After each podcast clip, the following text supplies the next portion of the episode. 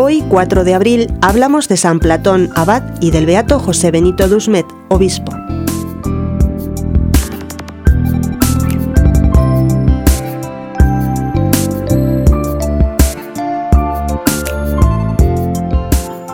San Platón vivió en los dos últimos tercios del siglo VIII y primeros años del IX, probablemente en Constantinopla.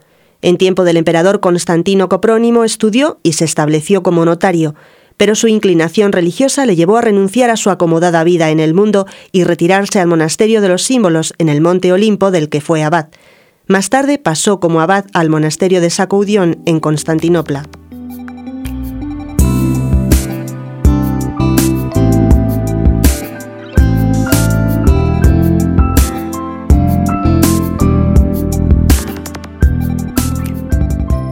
Asistió al concilio convocado en Constantinopla el año 786, donde se enfrentó valerosamente a los iconoclastas.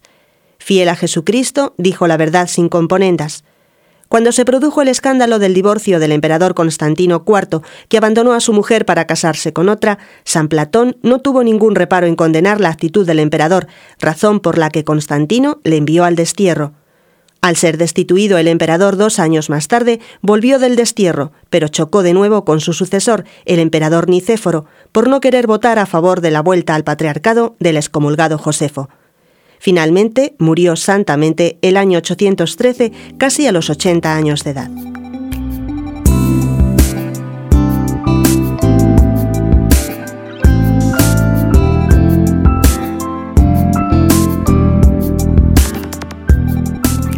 El beato José Benito Dusmet nació en 1818 en Palermo, Italia, de familia aristocrática.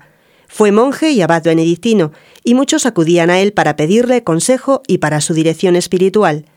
Su caridad para con los pobres fue extraordinaria. Acudía presuroso donde quiera que hubiera una calamidad.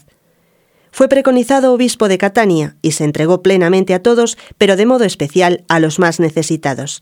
Tuvo un cuidado y esmero especial para los sacerdotes y promovió la vida parroquial con gran intensidad.